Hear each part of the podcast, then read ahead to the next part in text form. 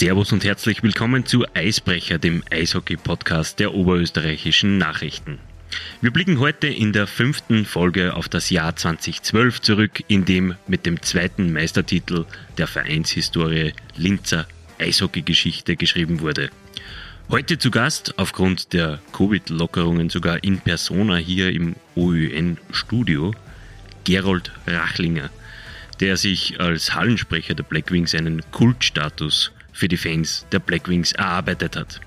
Er hat die gesamte Saison 2011-12 bei Heimspielen mitbegleitet und war auch öfters einmal auswärts mit von der Partie. Die Zeit ist gekommen, Gerold. Servus, herzlichen Dank, dass du gekommen bist. Wie geht's dir denn? Danke für die Einladung, Markus. Mir geht's gut. Danke der Nachfrage. Ich hoffe, dir geht's auch gut. Mir geht's natürlich auch gut. Ähm, du bist seit der, wenn ich mich richtig erinnere, seit der Saison 2019-20 nicht mehr Hallensprecher bei den Blackwings oder vielleicht sogar eine Saison davor. Ich weiß jetzt, jetzt ehrlich gesagt auch gar nicht, aber es wären gut zweieinhalb Jahre mittlerweile, ja, schon sein, ja, ja. Was hast du denn beruflich seither getrieben? Ja, Beruf, man muss das immer trennen. Ich bin ja nie Berufssprecher gewesen. Ähm, ich habe das immer nur nebenbei aus, aus Sportbegeisterung gemacht. Ähm, und in der Schiene habe ich mich übers Floorball weiterentwickelt, war lange Zeit der Trainer der Linzer Damenmannschaft. In fünf Jahren sind wir dreimal Vizemeister und zweimal Meister geworden in, in Österreich und äh, habe mich dann durch das äh, Organisationstalent, das ich habe, bis zum Generalsekretär des österreichischen Floorballverbandes hochgearbeitet, das ich jetzt parallel zum Brotjob mache. Okay, alles klar. Ähm, Floorball, du hast es gesagt, ist zu einer Leidenschaft von dir geworden. Ähm, was ist Floorball für die, für die Zuhörer, die keine Ahnung haben davon? Was ist Floorball genau? Für die wenigen, die noch keine Ahnung haben. So ist es. ja, genau. Also man muss, ich, ich beschreibe es immer als Eishockey im Turnsaal, ja. Also nicht dieses klassische Hallenhockey mit dem äh, Starausbau und den komischen Holzschlägern, sondern eigentlich wirklich gleiche Regeln wie beim, beim Eishockey, dreimal 20 Minuten, gleiche Fouls weniger körperbetont und das Ganze kommt eigentlich aus Schweden, aus dem Bandy und dann Innenbandy äh, ist das entstanden, ist der Sommersport in, in Wahrheit für die ganzen schwedischen Eishockeyspieler, die halt einmal nimmer am Eis stehen wollten. Und das Ganze ist ähm, populär worden, dass der eigentlich der beste Ansatz für den Schulsport ist, weil Eishockey in der Schule ist halt ein bisschen schwierig zum Spielen. Die wenigsten werden eine Eisfläche im, im Turnsaal haben. Und so kann man den Connect dann äh, eigentlich schaffen, dass man sagt, okay, ihr trainiert da schon, kriegt einen Schläger in die Hand. Das ist relativ schnell gemacht und die spielen. Also ähm, viel Segens leider aus, aus Konkurrenz zum Eishockey, aber es ist ganz anders. Es ist ein Zusatzsport, ja. Und meistens wird von denen gespielt in, in, in Österreich, so wie von mir, die entweder dann zu schlecht im Eislaufen sind mittlerweile oder das ganze äh, Eishockey zeigt dann immer trocknen, die Schuhe und und und, das ist erst recht mühsam. Wir gehen hin mit äh, Turnschuhe, kurze Hosen, Leiberl, an Schläger, los geht's.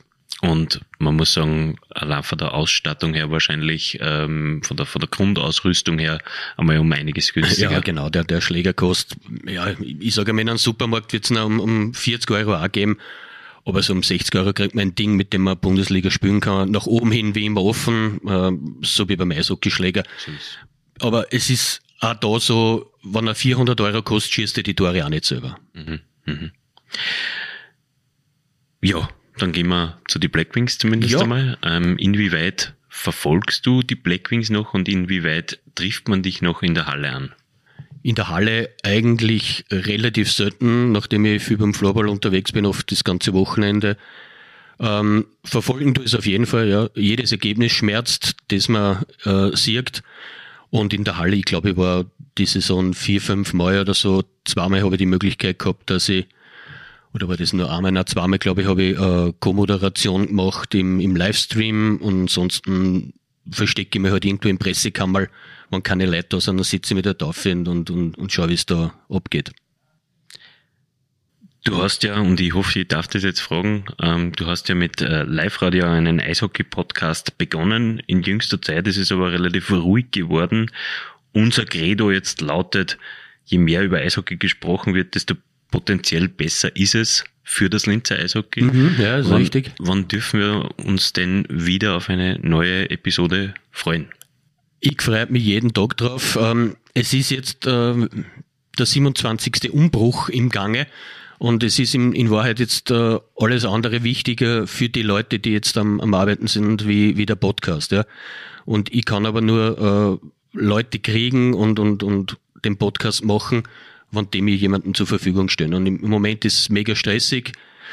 Ähm, Gerade jetzt, äh, diese Phase wird für, für Vertragsverhandlungen, für, für Budgetverhandlungen hergenommen.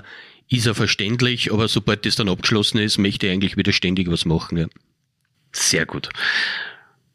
Ja, jetzt sind wir durch mit den Rundum-Themen, würde ich genau, mal sagen. Sind wir fertig. Springen wir in die Saison 2011-12 oder besser gesagt vor der Saison. Es hat einen, wie heuer, einen Umbruch gegeben. Mhm, mh, mh. Trainer Rob Daum hat von Kim Collins übernommen. Ähm, äh, es war, es hat da, da Gerüchte gegeben, es kommt ein neuer Trainer, wer ist es, wie, wie, wie arbeitet der? Ähm, wie hast du das damals miterlebt? Also die Zeit damals wie der Rob Daum, also zum Rob Daum selbst einmal war für mich der zu dem Zeitpunkt beste Trainer, den wir jemals gehabt haben. Wobei jetzt gleich was Böses sagen muss, ich kann mich sowieso auf drei Trainer reduzieren, die dem Verein sehr, sehr viel gebracht haben. Das war der Stano Bada, natürlich mit dem ersten Titel. Persönlich heute vom Jim Boni sehr, sehr viel. Und dann eben der, der Rob Daum. Also das sind die drei Trainergrößen. Wenn du mir jetzt auf die Schnelle mal fragst, ich hoffe, es fühlt sich da jetzt keiner auf den Schlips getreten. Und natürlich der Andi Brucker, den erwähnen wir jetzt einfach einmal, weil er auch immer wieder Trainer war. Ähm, ja, Rob Daum ist gekommen, also selbst als Sprecher ist dir das relativ egal, weil jeder Trainer, der neu kommt, äh, wird immer äh, angepriesen, dass jetzt der das ist, der auf den Nachwuchs setzt und der Junge einbaut und bla bla bla. Das ist ja immer dieses Credo, das sich jeder Verein ähm, auf die Fahnen heften will. Unterm Strich ist meistens dann anders, weil ein Legio-Trainer schaut, dass er erfolgreich ist, weil sonst ist im November nimmer Legio-Trainer. Ja? Also es bringt relativ wenig ähm, für einen international erfolgreich sein wollenden Trainer, wenn er dann nur auf den Nachwuchs setzt und dann ähm, letzter ist. Ja? Das ist immer so ganz, ganz schwierig für die Trainer. Also ist meistens später dann schon im Oktober, wenn es nicht rennt, nur mehr mit zweieinhalb Linien und so weiter. Also das ist immer recht schwierig für die Trainer. Und so wurde auch der Rob Daum verkauft. Ja. Ich habe ihn selber nicht kennt, heißt aber auch nichts, weil es gibt Millionen Trainer in Kanada, die mehr Know-how haben wie, wie sehr, sehr viele, die in Österreich herumgurken. Also ist leicht möglich, dass jetzt zu dem Zeitpunkt irgendwo einer auf einer Uni sitzt mit einem Know-how, der morgen Nationalteamtrainer werden kann, übertrieben gesagt. Mhm. Es hat auch einen Umbruch bei den Spielern gegeben. Es hat äh, Größen wie Rob Shearer oder Brad Purdy haben den Verein verlassen. Ähm, dementsprechend, ich glaube, zwölf neue sind, also zwölf Abgänge und zwölf neue sind geholt worden. Ähm, war dir um irgendeinen Spieler besonders leid damals oder hast du den Umbruch verstanden? Das ist eine ganz, ganz schwierige Frage. Grundsätzlich sind da immer Menschen dahinter, ähm, mh, ein Bobby Shearer, Brad Birdie, das sind unglaubliche Spieler gewesen. Man muss aber aus Vereinssicht äh, sehen, das sind Mitarbeiter, die eine Zeit lang da sind, den Verein zu Erfolg helfen oder auch nicht. Und irgendwann verlassen diese Mitarbeiter den Verein halt. Das ist ähm, im Eishockey ganz, ganz, äh, ganz normal. Ja je mehr du eine persönliche Beziehung zu demjenigen oder denjenigen aufbaust, desto schwieriger wird es, dich zu trennen, ja, weil es immer schwierig und der Lieblingskollege dann, dann geht. Ähm, als Fan neigt man da dazu halt, dass, dass man eher, und da nehme ich mir jetzt aus, Fan dazu, dass man da diesen Personenkult verfolgt. Ja. Mir war es aber immer nur wichtig, ähm, im Vordergrund steht immer die Mannschaft die Blackwings, ja. Wer für die spielt, ist mir eigentlich relativ egal, ja. Den kann ich am, am Vortag nicht machen und dann spielt er für uns, dann gehört er zu dieser Organisation dazu und ist ein Teil des Vereins, ja. Und wenn er nicht mehr da ist, ist er es nicht mehr. Also ich halte da nichts davon, dass man monatelang, jahrelang jemanden beklatscht, einen, einen Ex-Spieler. Zu dem Zeitpunkt ist er 60 Minuten mein Gegner am Eis und dann kriegt er nicht nur Liebe von mir. Also, aber wie gesagt, zurück zum, zur Ausgangsfrage na, es ist mir eigentlich egal, ob wer kommt, wer da spielt und, und wie immer das ist. Ja, natürlich gibt's ein paar Freundschaften, die dauern dann länger auch noch, aber das gehört zum Business dazu. Ja. Viele neue brauchen meistens viel Zeit, bis sich das Ganze findet, bis man die Chemie findet, bis sich Sachen laufen. Ähm, in der Meistermannschaft hatte man aber eigentlich vom Start weg nicht das Gefühl, dass da irgendein Fremdkörper drinnen wäre. Warum ist das deiner Meinung nach so? Das kann ich nicht hundertprozentig sagen, weil ich nicht bei der Mannschaft dabei war. Wichtig für eine gelungene Saison ist immer der Start. Und wenn ein neuer Trainer kommt und dir ähm, seine Weisheiten für die einzig richtigen verkauft, was wahrscheinlich alle anderen auch machen, und das klappt von Anfang an, hast du in seine Weisheiten einfach mehr Vertrauen. Und du denkst dann, das ist völlig richtig, was der sagt. Ja, wir müssen das machen und dann hast du natürlich viel mehr Vertrauen in das. Wenn er sagt, wir sind besser, wenn wir mal rechts spielen, du spielst immer über rechts und du gewinnst die ersten 15 Partien, na, dann war das natürlich richtig, ja. Und, und so funktioniert das in einer Mannschaft. Also da ist sehr, sehr viel Psychologie dabei. Es, es gibt ja viele Mannschaften, die herunten, äh, unten herumgurken und sind aber nicht schlechter wie die anderen, sondern es, es fördert ihm nur am, am, am Mentalen. Ja. Ich würde mal sagen, im, im Leistungssport spielt sich so viel im Kopf ab und der wird so viel nicht trainiert, das, das ist die größte Fehlerquelle in Wahrheit, weil dass die Jungs alle top trainieren und, und benannt sind wie, wie, wie sieben, zwölf Kämpfer, ist, ist uns klar, ja. Aber oft ist wirklich das Mentale. Du hast eine Krise, du verlierst dreimal auswärts, Beispiel Znaim, ja, wie oft haben wir in Znaim verloren? Die waren nicht besser, aber wir sind in die Halle gegangen, alle haben gesagt, ach Gott, das wenn heute verlieren wir wieder und schau dir das an, die sind besser. Und der Bucher mit seinen weißen Handschuhen, völlig egal, der war zu dem Zeitpunkt 120 Jahre alt ja, und hat uns jetzt mal drei hinten gemacht. Weil wenn wir die weißen Handschuhe gesehen haben, haben wir alle Angst gehabt, so ungefähr. Ja. Also die spitze alles im Kopf an und darum denke ich auch, ein guter Start ist wichtig und war damals auch sehr, sehr wichtig. Ja? Du, hast, du spielst einfach in einen Rausch. Du hast dich vorhin zu den Fans gezählt. Ähm, mit welchen Erwartungen ist der Fan Gerold Rachlinger in die Saison 2011-12 gegangen? ja. Ich gehe in oder gehe in jede Saison, unabhängig, ob das jetzt äh, im Eishockey war oder im Floorball ist, ich gehe immer in jede Saison rein, damit ich Meister werde. Damit ich alles gewinne. Jedes Spiel, alles. Ja. Als Sportler muss das Ziel haben, jedes Spiel, alles, du musst gewinnen. Ja. Und so war es bei mir einmal. Ich wollte jede Saison gewinnen. Ob das dann realistisch ist oder nicht, ist wurscht. Ja. Es gibt ja Zufälle, es gibt Wunder, es gibt alles, es gibt Umbrüche. Aber du musst immer daran glauben, dass du das schaffst.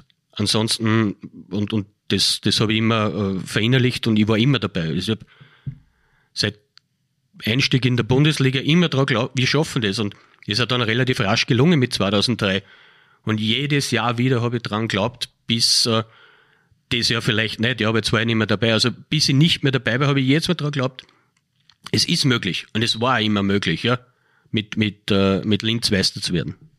Vor allem daheim ist es ja vom Start weg eigentlich, von Start der Vorbereitung weg ganz gut gelaufen. Es hat viel zu jubeln gegeben. Wie wichtig ist es deiner Meinung nach für eine Mannschaft, dass speziell vor eigenem Publikum beste Leistungen erbracht werden? Naja, über, über, über 20 Jahre lang war das Linzer Publikum äh, auch bei den Gästen sehr beliebt, weil da einfach eine super Stimmung immer war. Ja. Also das sagen auch alle, die, die da waren, es ist ja völlig egal, wenn du Schalala singst, ob du das für Linz singst oder für, für Dornbirn, das kriegt ja die nicht mit. Es ist Stimmung, es ist Action, ja. Auch negative Stimmung, da kannst du ruhig einmal pfeifen oder wegen beschimpfen, da gibt's Leute, die stachelt das noch mehr auf und das motiviert. Das ist doch weit besser, wie wenn man in einer leeren Halle spielt und es ist nichts los. Ja. Also, also kann ich mir schon vorstellen, dass das äh, wichtig ist, zu Hause zu gewinnen, weil, weil der Faktor Publikum, der gehört unterhalten und, und, und da denke ich mal, wahrscheinlich ist dem Spieler wichtiger zu Hause zu gewinnen, weil auswärts sind ja nicht so viel dabei. Mhm. Ähm, ab welchem Zeitpunkt, wenn du zurückdenkst an die Saison, ab welchem Zeitpunkt war dir klar, dass das eine Mannschaft ist, die Meister werden könnte. Natürlich, du hast jetzt gesagt, äh, du erwartest oder du gehst mit den Erwartungen in die Saison Meister zu werden, aber ab welchem Zeitpunkt war es für die wirklich realistisch? Ich glaube, realistisch ist immer dann, wenn du Spiele gewinnst, die schlecht sind. Wenn du ein schlechtes Spiel hast und du drast es trotzdem noch, denkst du, boah, jetzt gewinnen wir das auch noch. Und das ist eben dann dieser Lauf, was ich zuerst angesprochen habe. Also du spielst auswärts schlecht, gewinnst aber trotzdem 20 und solche Sachen. Also das kommt immer wieder vor. Wenn du den Grunddurchgang jetzt auf einen, auf ein Spiel, auf, auf das besonderste Spiel äh, reduzieren müsstest, was wäre das für eins? Kann mich ehrlich gesagt nicht mehr erinnern, weil es so viele Spiele waren und, und schon lang her. Ähm, mir, mir fällt da jetzt kein besonderes ein, dass ich sage, das Spiel war der Turning Point. Also wir waren ja relativ äh, bald weit vorne, weil wir konstant immer wieder gewonnen haben. Und wir waren fürs Playoff qualifiziert, da haben die anderen noch nicht einmal richtig angeschrieben gehabt. Ja. Da waren die anderen noch in der Vorbereitung der Saison. Also zu dem Zeitpunkt, das, ich weiß jetzt nicht mehr wann es war, aber ich kann mich erinnern, dass das sehr, sehr bald war. Da hat es dann immer diese lustigen Bilder gegeben, uh, Welcome to the Playoffs und da, da ist nicht, noch nicht einmal die erste Schnee gelegen.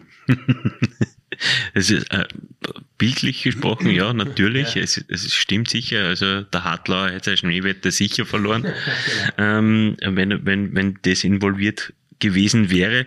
Ähm, du warst ja in dieser Saison nicht nur, oder generell in, den, in deinen Jahren als Sprecher warst du ja meist nicht nur Sprecher, sondern auch Fanbeauftragter der Blackwings. Ja, ist richtig. Was, was macht man in dieser Funktion vielleicht ganz generell gefragt? Generell ist es das die, die Aufgabe als Bindeglied zwischen den Fans und zwischen diesen unterschiedlichen Fangruppen und damit meine ich jetzt nicht nur die Fanclubs, weil man glaubt immer, die sind alle in Fanclubs.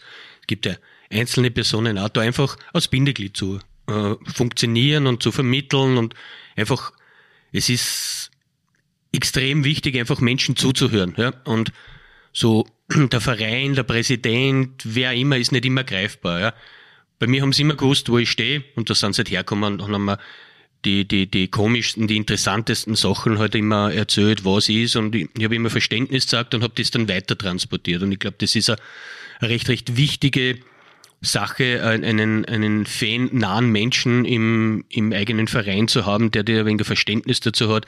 Früher fährst du auswärts und die, die, die Leute mit dir reden ein bisschen abseits, da ist dann oft Zeit.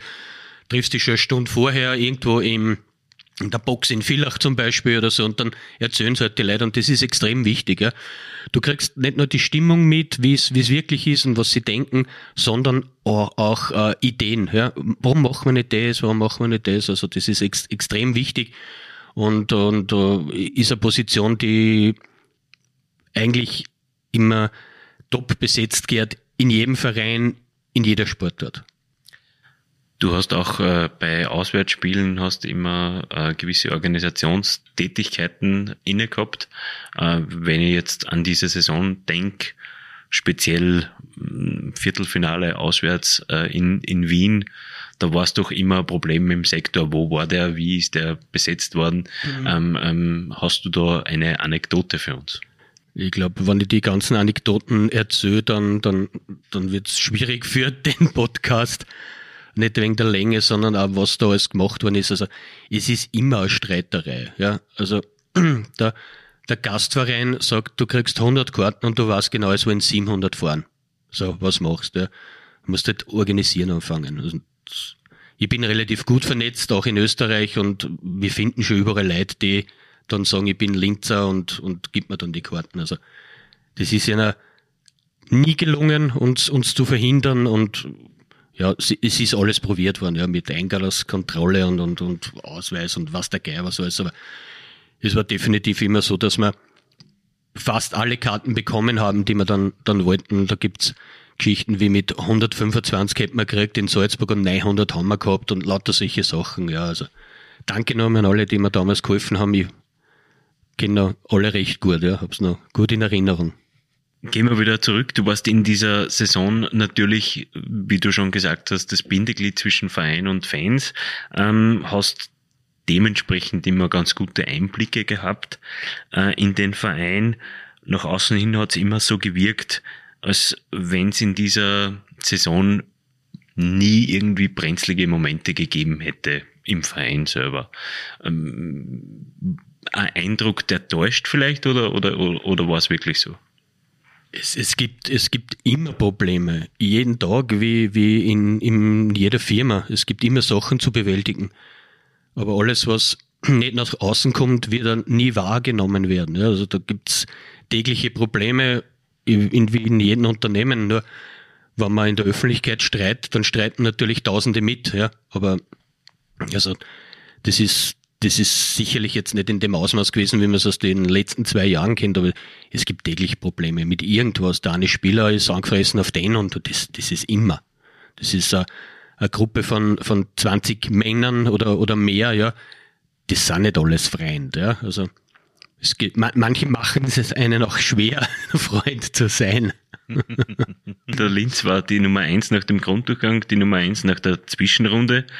Ähm, wie war es für dich, als es ins Playoff gegangen ist? Und anders gefragt, was ändert sich in der Funktion eines Sprechers? Äh, Playoff, wer noch nie Playoff gespielt hat oder mitgefiebert hat, versteht das nicht, aber das ist die echte Saison. Also da, da gibt's nichts anderes mehr. Da gibt's nur Playoff und es ist jedes Jahr das Gleiche. Das ist nicht die, die Jungs und Mädels, die aus dem Fußball kommen, sagen, ja, die ganze Saison ist umsonst, aber da gibt's nichts anderes. Da ist 100% Konzentration auf die Playoffs. Da, da interessiert mich nichts anderes. Ja. Also das ist wirklich Fokus total auf das erste Auswärtsspiel Donnerstag, auf das zweite am, am Sonntag, dann am Dienstag, Donnerstag, Samstag, bom, bom, bom, bom, bom. Also der Lebensrhythmus wird von diesen Playoff-Spielen bestimmt. Ja. Und als Sprecher selbst in deiner Funktion, ähm, ändert sich da irgendwas? Muss man, muss man einen anderen Ton anschlagen oder? Also ich bin nicht dafür bekannt gewesen, dass ich nie motiviert war, aber selbst diese Motivation, die ich bei jedem Spiel gehabt habe, äh, ist dann noch einmal mehr. Also das wirklich, ich fieber damit, das ist, äh, ja, es geht um alles. Da fällt der Puck und dann explodiert die Halle. Also richtig, da ist jeder so, wow, also das ist unbeschreiblich und das hörst da, die Intensität der Fangesänge sind anders, die Gespräche vorm, vorm Stadion sind anders und dann, wenn dann Tor auch noch fällt, na, dann ist alles aus. Ja. Also dann explodiert wirklich die Stimmung. Hast du eigentlich so etwas wie Rituale vor einem Spiel? Zum Beispiel ein, ein Sprechtraining vorm, im Auto beim Hinfahren oder, oder das Mikrofon immer mit der rechten Hand aus der Schachtel rausnehmen oder irgend sowas?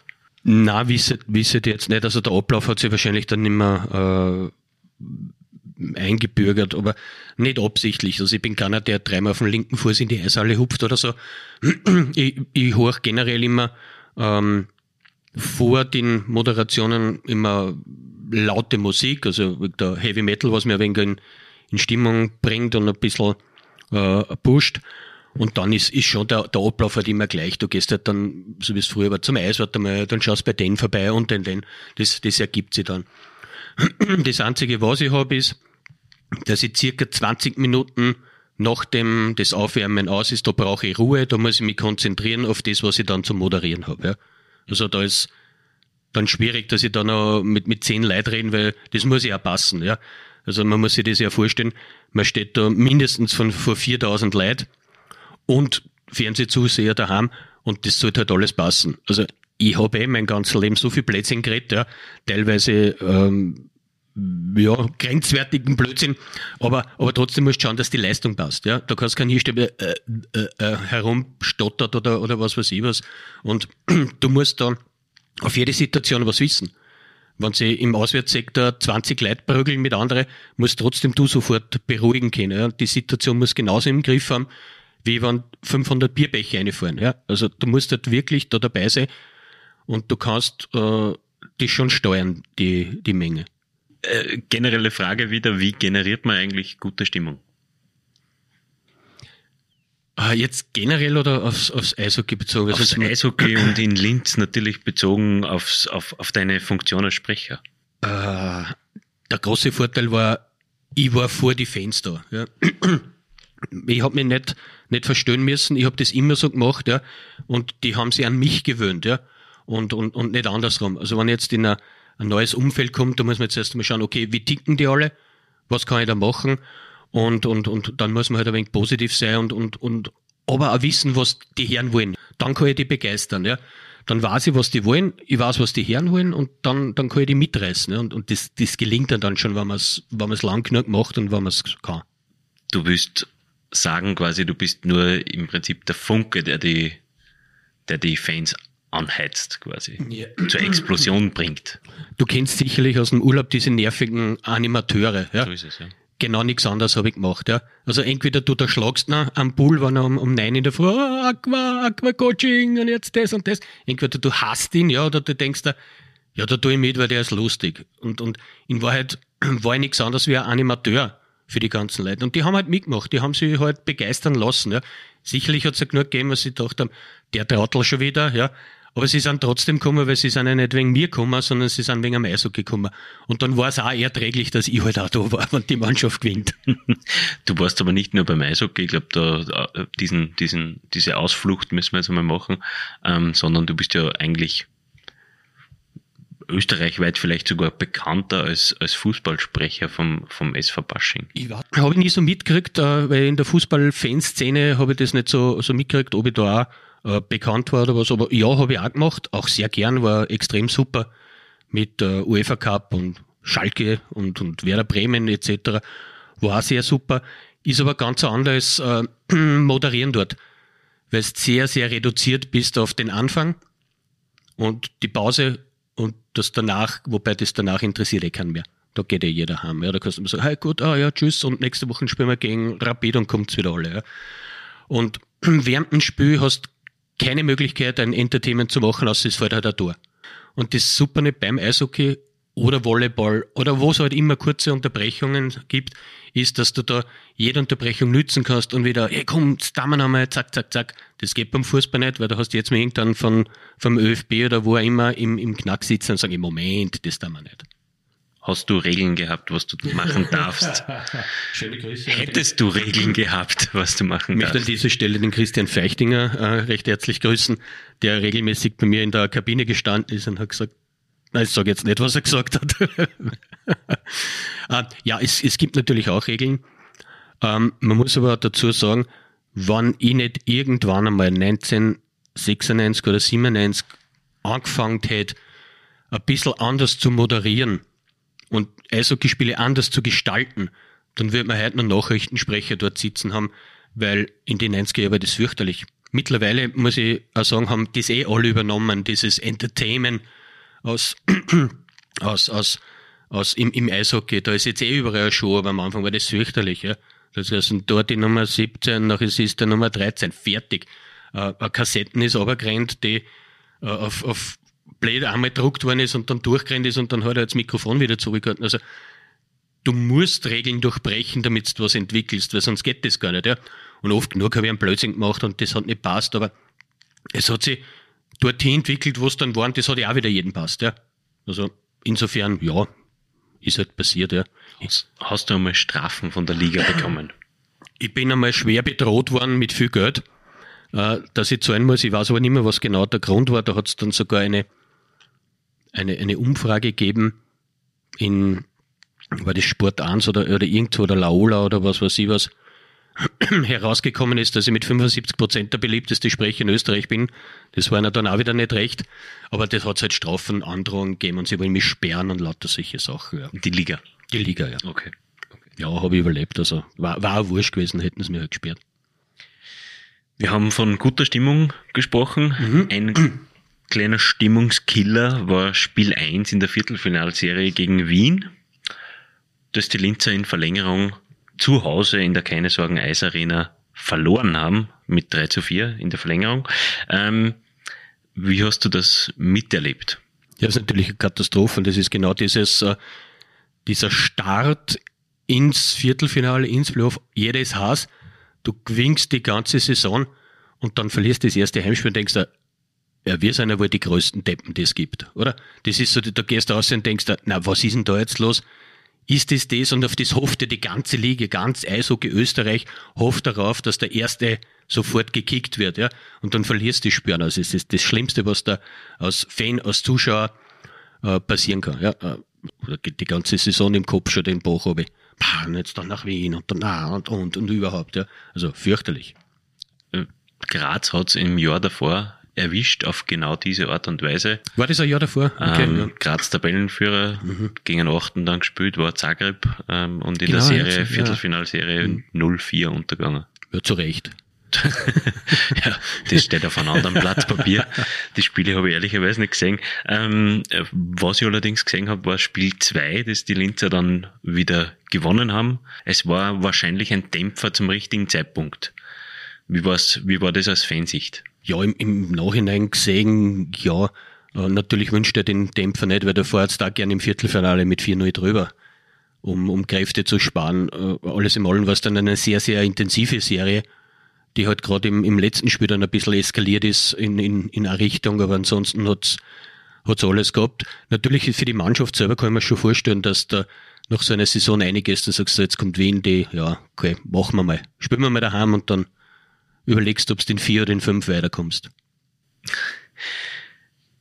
Für die oberösterreichischen Nachrichten war die, waren die Playoffs 2011, 12 die ersten, wo wir wirklich bei jedem Spiel anwesend waren. Ich glaube, dich bei jedem Auswärtsspiel in, in Wien gesehen zu haben in der Viertelfinalserie. Ähm, die Reiselust steigt natürlich auch beim Sprecher im Playoff. Du hast den Rhythmus, den Playoff-Rhythmus schon beschrieben. Ähm, was war die beste Auswärtsfahrt in dieser Saison? Die beste Auswärtsfahrt. Mhm. Ich muss mich aufs, aufs, aufs Playoff ähm, konzentrieren. Da war sicher der erste Sieg in Klagenfurt. Spiel das war, zwei. Ja, quasi. Das war, das war das, das Beste.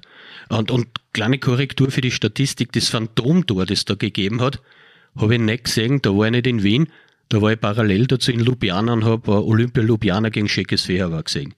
Das war das Viertelfinale in, in Ljubljana. Warum warst du dort? Warst du als Scout dort? Ja, genau. Also ich habe mir alles angeschaut. Nein, ähm, ich habe beruflich in Ljubljana zu tun gehabt und das hat super passt und habe mich unten mit ein paar slowenische Freunden getroffen. Und das ist dann über den Ticker gekommen und die haben mir das übertragen und das dann, was ist das? Und wir, also wir haben das direkt auf dem, auf dem Fernseher in, in, in Leibach gesehen. Äh, dieses Tor und alle haben den Kopf geschüttelt. Also das war, bei dem Spiel war ich nicht dabei, sonst in Wien immer, ja. Ja, genau, genau. Ähm, wir haben schon Michi Meier im Podcast gehabt, der mhm. ja bekanntlich Halbprofi war. Ähm, sein Chef war sehr umgänglich, hat er gesagt, äh, was freie Tage bei Auswärtsspielen betroffen hat. Wie ist das für dich als Fan gewesen? Wie war da das Einvernehmen mit dem Chef in der fünften Jahreszeit? Also über die über die Zeit, wo ich beim Eishockey war, habe ich eigentlich äh, immer Chefs gehabt, die das verstanden haben und ich habe mir es teilweise ja so ausgemacht.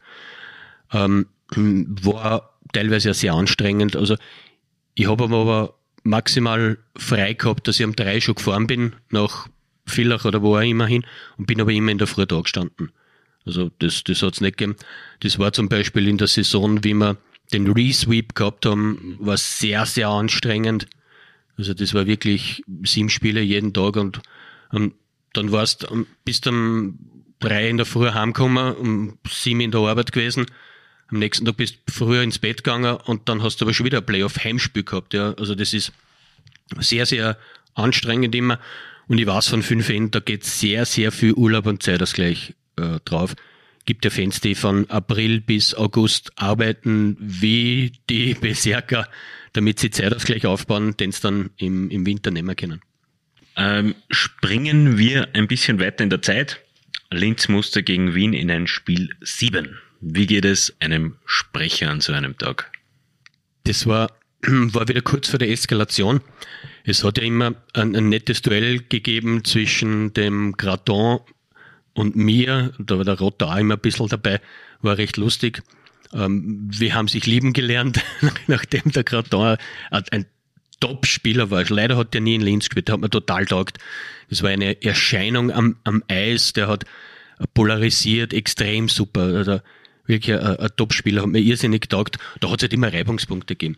Und in dem Spiel, im Spiel 6 war ich in Wien und äh, habe ein paar Wiener Freunde getroffen von, vom Fanclub und die haben ihm gesagt, äh, ja, unser Sprecher ist so schlecht und, und, und ah, da ist keine Stimmung. Also entweder wollten sie mir nur, dass ich ein Bier zahle oder sie haben das ehrlich gemeint. Und da ist halt rausgekommen, ja, man, mach du das da einmal und, und, und lauter so, so Geschichte. Und das hat sich dann aufgebauscht, dass ich gesagt habe, wisst ihr was, ich verspreche euch was, die Tore im Spiel 7, da feiert die eure Tore genauso wie die Linzer Tore. Ja? Das war ein Deal und das haben sie mir nicht geglaubt, das ist immer Kisten Bier gegangen oder, oder irgend. Und ich hab, natürlich macht man das, ja. Blöderweise ist zum Zeitpunkt des ersten Wiener Tores schon 7-0 gestanden oder was und dann haben wir gedacht, Scheiße, da musst du jetzt durch, ja. Und ich sag, da für die Vienna Capitals und hab da voll Gas gegeben und alle haben eben geglaubt, jetzt haut ihm komplett die Ketten raus, ja. Aber es ist eine Wette, ist eine Wette, ja, da muss man durch. Und natürlich dann auch komplett eskaliert, dann haben, haben mich wieder alle geschimpft von die, von die Wiener, weil die haben geglaubt, das ist natürlich ein bisschen, man kann es ja sagen, verarscht, ja. Ist in, zu dem Zeitpunkt hätte ich es auch so aufgenommen, ja, aber es ist 7 an, 6 an, was auch immer, ja. Aber, ein Wett ist ein Wett, ja, und wenn ich das versprochen habe, habe ich durch müssen, ja. Das heißt, ähm, du hast da sehr viel Unmut aus Wien zugezogen wahrscheinlich. Ja, damit kann man leben als Linzer. Okay. Springen wir weiter ins Halbfinale. Ja. Ljubljana der Gegner. 4 zu 1, eine relativ klare Angelegenheit. Ich habe äh, noch einen Post von dir im Kopf. Auf Facebook, glaube ich, war das damals. Du hast dich relativ relativ stark darüber geärgert, dass manche Fans die Verschwörungstheorie geboren haben, bei 3 zu 1, aber 3 zu 0 in der Serie, das Spiel in Ljubljana, Spiel 4, haben die Linzer mit Absicht verloren, um noch ein zusätzliches Heimspiel zu haben. Ja, diese Behauptung ist so alt, wie sie dumm ist, ja. Dass, dass irgendjemand auswärts ein Spiel verliert, dass man dann daheim die Einnahmen wieder hat. Das ist, ich glaube, heute nennt man es Aluhutträger, Verschwörungstheoretiker, Querdenker und was weiß ich was. Ich glaube, das kommt auch aus dem Eck. Also ein kompletter Blödsinn. Und wenn du Sportler bist, dann gewinne ich da zehnmal lieber da in, in Ljubljana gleich und habe am, am Dienstag frei. Also das ist, ja. Aber man braucht die Diskussionen, ja. Wir gehen ins Finale. Die Halle wird noch voller, die Stimmung noch elektrisierender. Worauf muss man als Sprecher da achten? Dass man einen Parkplatz kriegt vor der Halle. dass man notfalls nur zum Buffet kommt. Genau, dass man vorher zum, zum Buffet kommt, dass man sie eindeckt für das ganze Spiel, weil dann sind nämlich 4625 oder was, was ist offiziell? Ich habe schon wieder verdrängt. zu dem Zeitpunkt 3650. Wirklich, ja, ja. war dann noch nicht mehr. Aber ich glaube, es waren trotzdem 4, 6 drinnen man, man, hat die Halle den Zuschauern dann angepasst. Na, was, was, also, das ist ja dann noch einmal schlimmer wie, wie Playoff, ja. So oft haben wir nicht im Finale gespielt. Ich glaube, einmal gegen Villach verloren, dann einmal gewonnen. Mhm. Und dann die Saison mit der Resweep-Serie, äh, Resweep-Serie, wo wir dann komischerweise dann sogar noch in Salzburg das erste auch noch gewonnen haben. Also, ist, ja. wenn ich richtig zählt habe, waren wir viermal im Finale. Alles, was war und Wahnsinn ist, wird noch einmal gedoppelt. Ja. Also das ist dann total unglaublich. Das ist Finale. Ja, das ist das, was du nicht nur das Jahr hin äh, sondern als Fan neun Jahre gewartet hast auf ein Finale oder, oder mit dem Salzburg halt dann ein wenig weniger. Aber du willst immer ins Finale kommen, weil im Finale ist ja alles möglich und bla bla bla. Die ganze, du willst einfach immer in dieses dämliche Finale kommen. Und das ist nur das Ziel. Und dann bist drinnen. So, jetzt kommt der KAC, super, unser Lieblingsgegner. Ja. Ich glaube, bis vor ein paar Jahren hat es keine Mannschaft gegeben, die auswärts in Klagenfurt äh, öfter gewonnen haben wie wir. Ja? Also ich glaube, das ist nur aufrecht. Ich, ich glaub, es kann durchaus sein, ja, dass, dass keine andere Mannschaft so oft dort unten gegangen hat. Super zum, zum Spielen, KC einer der Lieblingsgegner für jeden. Ja. Klagenfurter an sich haben es Eishockey erfunden, so zumindest geben sie sich so immer noch. Und, und Willkommen in der Eishockey-Hauptstadt Österreichs. Ja, genau. Nach wie vor, nach wie vor der, der Trailer quasi vorm Spiel. Ja, man muss an irgendwas glauben, ja. Also nehme ja nur die Hoffnung nicht, ja. Ähm, und, und dann kommt der Katz und dann, bumm, verlierst das erste wieder. So ist es. Noch einmal einen Genickschlag, wirklich nochmal. Wieder mit der Motivation gehst eine, na, heute reißen wir alles nieder. Genauso wie bei der Niederlage in, gegen Wien, bei der ersten. In dem Augenblick geht die Welt unter. Für für mich als Fan und vermutlich für die anderen alle, also die dann sagen, na ja, das wird schon, die, die, die fühlen das nicht so, ja. Und es gibt immer Leute, ja, ja, lass das nur, aber die, die fühlen das nicht. Es ist eine Katastrophe. Nach, wieder nach so einer Saison dann das Finale zu Hause verlieren. Und wir, wissen alle, wie, wie stark der KAC immer ist, ja. Und da, bom, bom, bom, aus, Ende. Also, der Swipte, da kannst du nicht einmal bis vier zählen, sind die schon fertig, ja. Also das kann da immer passieren. Und das ist ja das, die spannende. Wie viel Finalserie hat es denn gegeben, die dann auf einmal mit dem ersten Spiel daheim verloren, das zweite drauf, uh, mit 0-2 ins, ins zweite Heimspiel gehen, puh, nicht einfach. Dann steht's 0-3 und dann verlierst wahrscheinlich das Spiel wieder, dass der Heimspiel hat da nicht so was Geiles. Kommt die Theorie wieder. Na, aber das geht ganz schnell. Und darum mit, ein, mit einer Niederlage der Start, mit einer Heimniederlage in der Serie ist fürchterlich. Den Linzern gelangen aber drei Siege in Folge. Zu Recht. Einmal ehrlich. Ja. Ähm, wann habt ihr denn die Meister-Jerseys drucken lassen? Ja, das ist immer ganz schwierig. Ähm, solche Sachen bedürfen ja äh, einer langen Planung. Oft sind die Lieferzeiten. Also es sind sicher unzählige Meistershirts auch schon verbrennt worden, weil du nie ins Finale gekommen bist oder so. Das hat jetzt weniger damit tun, wann du dran glaubst, sondern wann sie sich organisatorisch ausgeht. Also du musst jetzt sagen, der Lieferant sagt, ich brauche drei Wochen oder du hast es nicht, na dann riskierst du halt die paar Tausender, wenn es da aufgeht, verdoppelst, verdreifachst den, den Gewinn sowieso und wenn nicht, na dann nimmst du es und, und verbrennst es am besten, dass ja nie wer siegt. Aber organisatorisch geht's gar nicht anders, wie vorzuplanen. Ja. Du kannst nicht am, am Vortag oder in der Drittelpause, wenn du 3-0 führst, dann sagen, okay, jetzt machen wir Meisterschürz. Also das, das muss geplant sein. Auch die ganzen Schals und die Fanartikel natürlich alles. Ja. Wir springen zum 1. April 2012. Mhm. Woran erinnerst du dich als allererstes an diesem Tag? Natürlich jetzt abgesehen von dem, was am Abend passiert ist. Am Tag, also vor dem Eishockeyspiel, genau. da, da hat es nichts gegeben. Da hat es gar nichts gegeben. Ich war am, den dritten Erfolg auswärts, den habe ich in der Tabakfabrik gesehen. Da bin ich nicht damit äh, nach Klagenfurt gefahren. Public Viewing. Public Viewing war sensationell.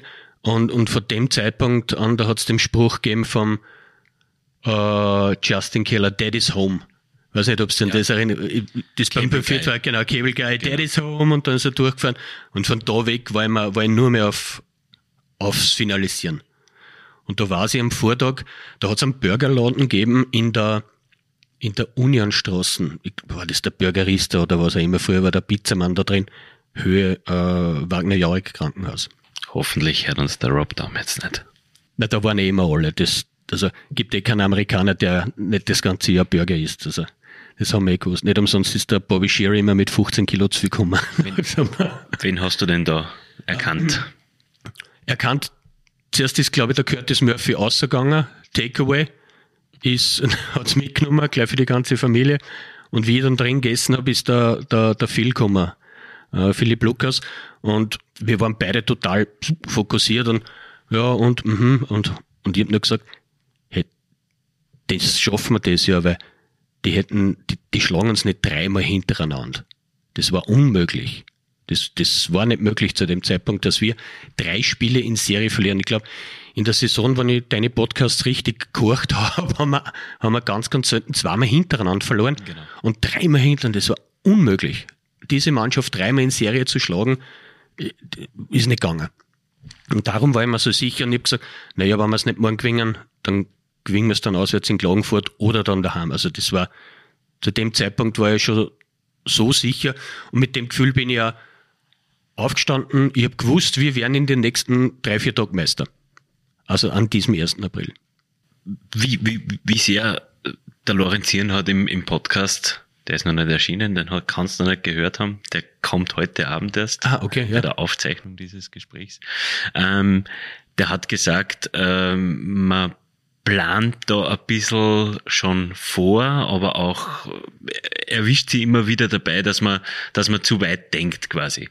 Er hat zum Beispiel, hat er überlegt, wo er das Auto stehen lassen kann. ähm, wenn es jetzt wirklich, wenn es jetzt wirklich, ja, ja, klar. Ähm, in, in, inwieweit, du hast, du sagst, du warst da schon sicher, inwieweit hast du, hast du dieses, dieses Schicksal herausgefordert? Du meinst, dass ich, dass ich sicher war, dass das was wird oder, oder? Das, was wird, ja. Ich habe am nächsten Tag frei gehabt. Es ist bei solchen Spielen immer, egal wann es jetzt ums Ausscheiden geht in, in irgendeiner Form oder in dem Fall im Positiven nochmal Meisterfeier, es ist die Meisteransprache fertig. Also du, alles, es ist alles immer, immer bereit. Und ähm, ich, ich habe den ganzen Tag den Fokus voll gehabt. Der Max Sütsch hat in meinem Podcast, jetzt muss ich da auch mal Werbung machen, gesagt, er kann sich an dieses meisterschaftsentscheidende Spiel 2003 äh, erinnern, das ist wie in einem Film abgelaufen. Und genauso ist es mir am, am 1. April 2012 gegangen. Ich hab, da bist, wie wenn du neben dir stehen würdest, ja, und die selber sehen würdest. Du kriegst das alles mit und Fokus pur. Also, das total motiviert und, und, und das kriegst einfach alles nicht so mit. Und das, das druckt ein bisschen auf die Erinnerungen aber auch, ja, weil du wirklich nur, okay, das ziehen wir durch.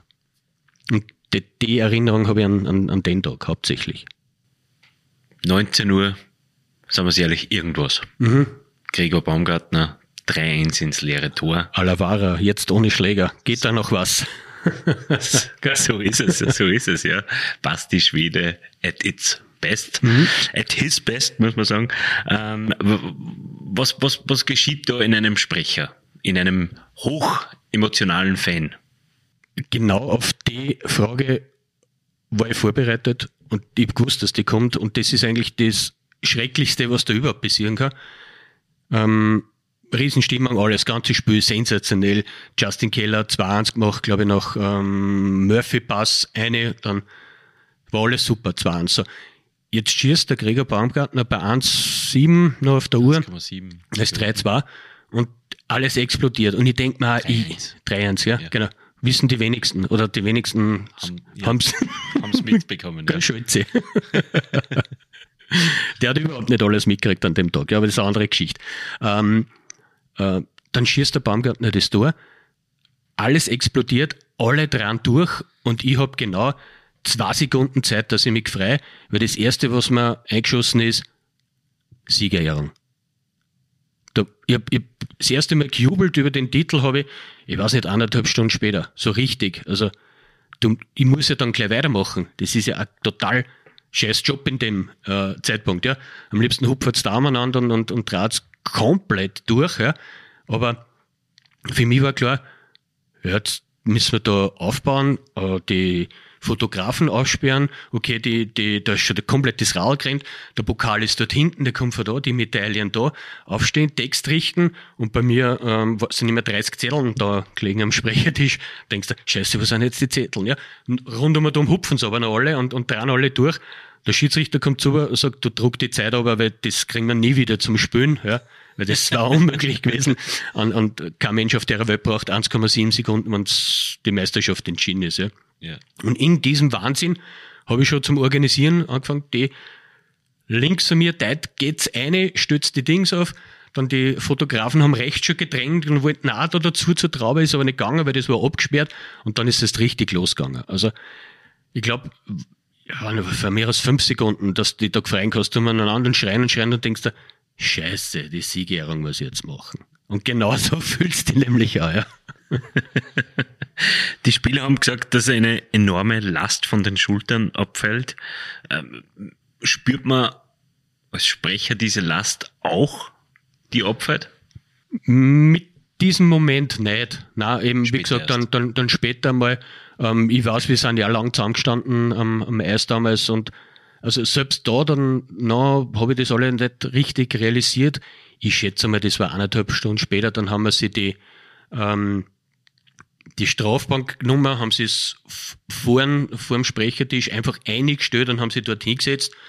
Dann, dann, dann haben wir unsere Siegeszigarre äh, geraucht mitten am Eis.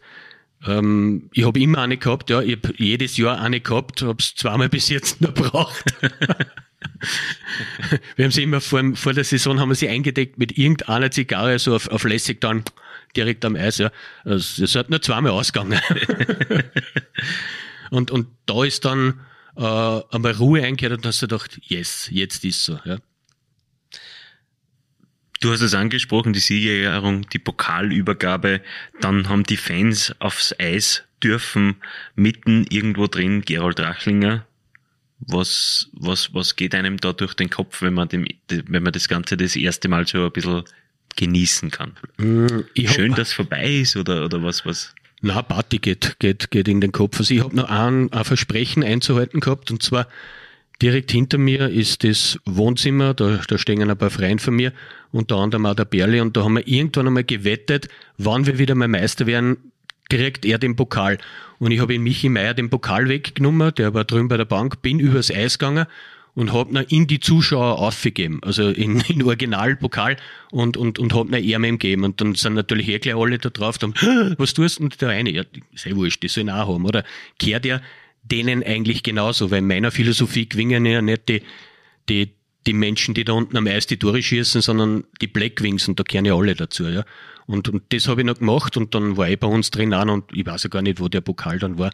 Ich glaube, der, der Scholzi wird noch tagelang um einen antragen haben, wahrscheinlich. Vermutlich irgend, ja, ja irgendjemand aus der. Wir, aus haben, der wir haben ihn nicht verloren. Das ist, das ist schon mal wichtig. Das ist eigentlich bemerkenswert. ja. In der Tabakfabrik hast du zwei Hoppalas erlebt? Wirklich, zwei waren's. Ich kann mich nur erinnern, was, was war das zweite? Nein, das, das, das, das erste aus. Das erste war, dass sie unglaubliche Moderationstalente beim Fabian Scholz entdeckt habe. Der hat zwischen 19 Uhr irgendwas und vier in der Früh durchgerät, ja. Und, und irgendwann war da mal, habe ich, hab ich ihm das Mikrofon nehmen müssen und habe ihm ernsthaft fragen müssen, Schätze, bitte sag mir, wann du endlich einmal die Pappen hältst, ja. der war, dermaßen geflasht, also sensationell. Der hat noch und eins noch und eins noch und das auch noch, Jungs, hört zu. Also der sensationell, also der hat alle unterhalten, ein, ein sensationeller Entertainer. Mich wundert, dass der nie Hallensprecher geworden ist irgendwo. Äh, ich sprich eher an, hat's, hat's da nicht irgendwas gegeben mit der Bühne? Ja, da hat's einmal alle abgehauen, glaube ich. Irgendwas war da. Ja, ja, also es war ja, es war eine Bühne und ich glaube sogar auf den DJ-Tisch sind dann alle gestanden und ich weiß nicht, wenn es alle runtergehauen hat, mir wahrscheinlich auch mit, weil da sind wir ja oben angekupft da oben auf, auf dieser Tribüne, also auf dieser äh, Vorrichtung. Da, das kann durchaus sein, dass uns da alle mal geschmissen hat. Ja. Wann war für Gerold Rachlinger genug des Feierns? 9.30 Uhr am nächsten Tag. Auf die Nacht oder in der Früh? Nein, in der Früh. Ich habe leider nur den Tag frei gehabt, weil es gibt ja Geschichten, dass manche äh, verschollen waren. Ja war richtig. Also wir haben ja Spieler gesucht, das waren ja, die waren verschwunden und sind dann wieder auftaucht und so haben wir manche durchgefeiert, tagelang. Also wirklich tagelang, wach waren und gleich wieder ja, abgeholt worden von irgendeinem anderen und, und, und mitgenommen worden. Ja. Also da, da kannst du dann nicht auch sagen, nein, nein, ich muss halt was, na nix muss er, der hat eh frei. Ja. Und die, die noch unterwegs waren, haben die, die früher schlafen gegangen sind, gleich wieder mitgenommen. Also in einen durch. Also bei mir war es 9.30 Uhr Vormittag. Wer war deiner Meinung nach unter den Spielern der Topscorer beim Feiern? Der Topscorer? Boah, wer hat am besten gefeiert? Das kann ich nicht sagen. Party war immer auch was, weil er einfach ein, sensationeller Stimmungsmacher war. Es ist sicherlich hat dem Bert Leahy sehr gelegen. Wer? Bert Leahy. Bert Leahy. Ja. Party. Party Partybett, ja. Partybett, okay. Also der war immer Unterhaltung, der, der Mensch war immer, es ist jetzt nicht so, dass er da irgendwas Besonderes macht, aber der ist einfach immer gut drauf gewesen. Das ist ein, ein sensationeller äh, Typ gewesen. Bevor ich in die Tabakfabrik gegangen bin, ähm, war ich noch in der, in der Kabine und da habe ich gleich mal die letzten Reste einer Torte mitten ins Gesicht gekriegt. Ja. Der Verbrecher war der Mann mit der Nummer 71. Kurz danach habe ich ein ganzes Bier über den Schädel glatt gekriegt. Ja. Weiß ich aber auch nicht mehr für wen. Also ich bin da reingegangen, habe ausgeschaut, wie wenn ich gerade ja, duschen gewesen war. Das hat dann relativ schwer, dass du dann fortgehst. so, aber und, und, und zurück zum, zum, zum Bett, da war immer sensationell. Das war, der war ein total wichtiger Mensch in der, in der Kabine. Kann man nicht vorstellen, dass der irgendwann einmal schlecht drauf war. Die Meisterfeier auf dem Hauptplatz mhm. war ebenfalls eine feuchtfröhliche Angelegenheit, nicht nur die, für die Fans, oder? War ganz schlimm, ja. Also ich kann mich noch leider genau erinnern, dass da einen Menschen gegeben hat, ich sag noch nicht gleich, ja, aber man kommt drauf. Er war schon im Podcast. und ich möchte mir an dieser Stelle nochmal recht herzlich bedanken, weil während meiner Moderation, ich habe irgendwas gerade erzählt, hat er mir ein Flaschel Bier umdraht und hinten eingesteckt ins Level. Ja. Und während ich geredet habe, ist das Bier hinten runtergegangen. Und ich danke heute den Michi Meier noch dafür, dass er das gemacht hat. Ja.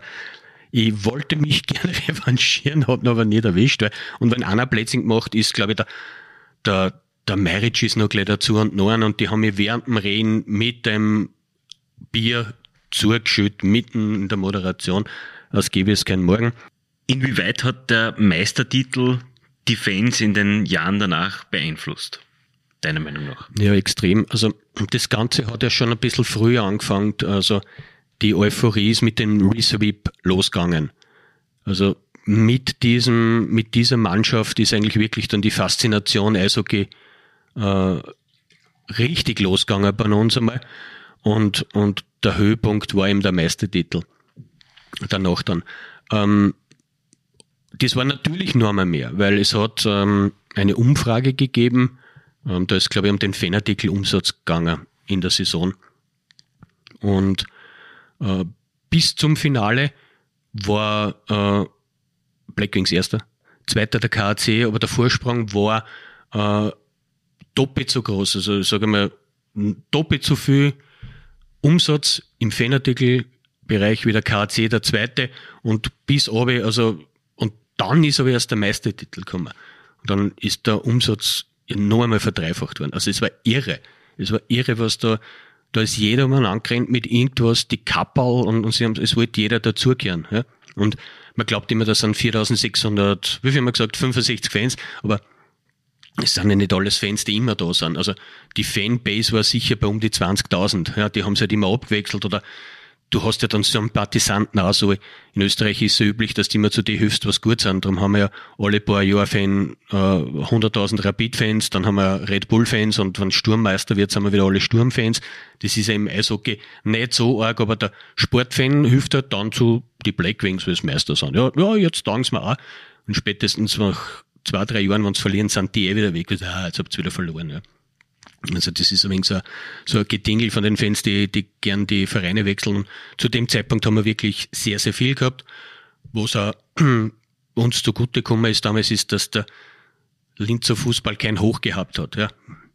Hat er seit, stimmt, ja. seit 74 oder, oder, oder 65 eh nicht mehr in Wahrheit, aber also. Naja, in den letzten Jahren. Habe ich nicht mehr verfolgt, seit ich nicht im Bashing mehr bin.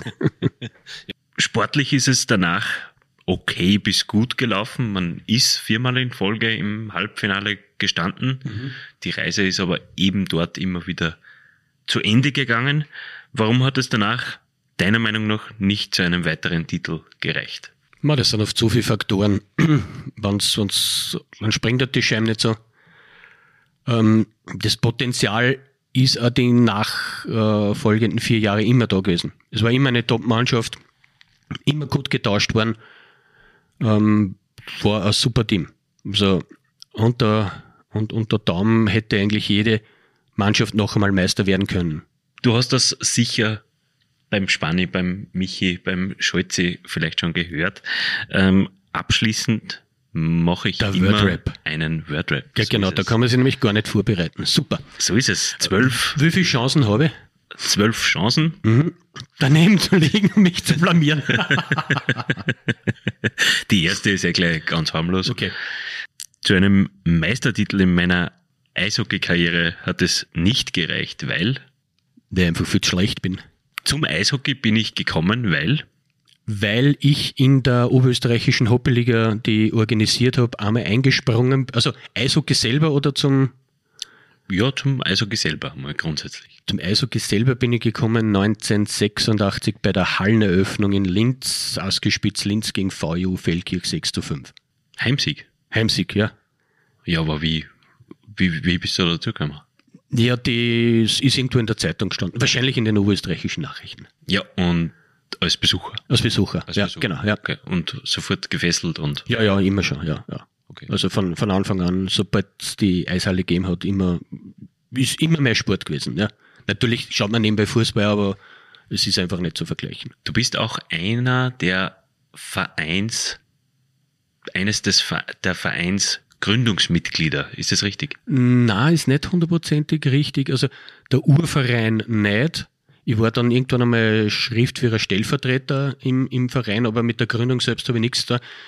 Ich würde sagen, das war äh, Hopf, Brucker, Hefberger. Mhm. Der Andi Brucker hat das auch bestätigt, aber Ich- warst du glaub, nicht in keiner, Nein, keiner also Funktion? nicht. Äh, Über die Blackwings habe ich das erste Mal erfahren bei einem Heimspiel des SK Föst Linz. Da ist einer von den zwei Bodis hinter mir gestanden, die, äh, entweder war es der Michi oder der, der Thomas. Und wir haben halt über Eishockey geredet, weil es im Freundeskreis das auch schon immer bekannt war. Und da hat er gesagt, hey, es gibt in Linz auch wieder einen Verein. Echt, wirklich? Ja, was? Ja, mh, hm, äh, klingt ein wenig peinlich, sie heißen Black Wings, weil man Red Wings hat man halt kennt und dann, aha, mh, wann spielt die? Und hat uns irgendwann im September den Termin gesagt. Das war dann das Heimspiel gegen äh, Salzburg, aber nicht gegen die Red Bulls, sondern andere Mannschaft. Ja, wie immer die damals Kassen haben, ob das Paris Lodron oder, oder Union, so, oder was auch immer. Ja. Und das haben wir natürlich gleich gesehen und dann immer bei den Blackwings geblieben. Also wir haben das erste Spiel gemeinsam gesehen in meinem Freundeskreis und äh, waren da sofort äh, Feuer und Flamme. Kann man das Jahr technisch irgendwie einordnen? 93. Also ein also, Jahr noch. Ja, genau. Bei dem ersten Jahr war nur äh, Nachwuchs. Mhm. Und dann sind sie eingestiegen in die Regionalliga Mitte, Nord, Ost, Süd 2, wie immer die Kassen. Ich glaube Mitte, Nord oder irgend sowas. Okay, okay, okay. Jetzt sind wir vom Wordrap aber weit weg gewesen. Ja, das macht ja nichts, das macht ja nichts, das ist ja interessant. Das hat mich als Hallensprecher ausgezeichnet. Ich habe immer versucht, eine, eine Show zu machen und äh, die Leute mitzureißen und äh, versucht für gute Stimmung zu sorgen. Die Zeit. Genau so, ja. Oder die Scheiben bitte vom Eis, die ja, Scheiben die, bitte vom Eis. Das waren so Klassiker, ja. Also man, man kommt ja dann in, a, in, a, in einen Rhythmus rein, ja. Was man immer das Gleiche sagt, wenn man dann draufkommt. Es gibt ja jemanden, äh, der Hasi, den kennt eh jeder, ja, der hat meinen Text, bevor ich angefangen habe, zehn Sekunden vor, hat er genau denselben Text immer gesagt. Und der hat mir genauso auswendig gewusst wie ich. Also auf Strich und Baum. Herzlich willkommen in der keine Scheibeneisarena, was wir auch mal gehabt haben, oder?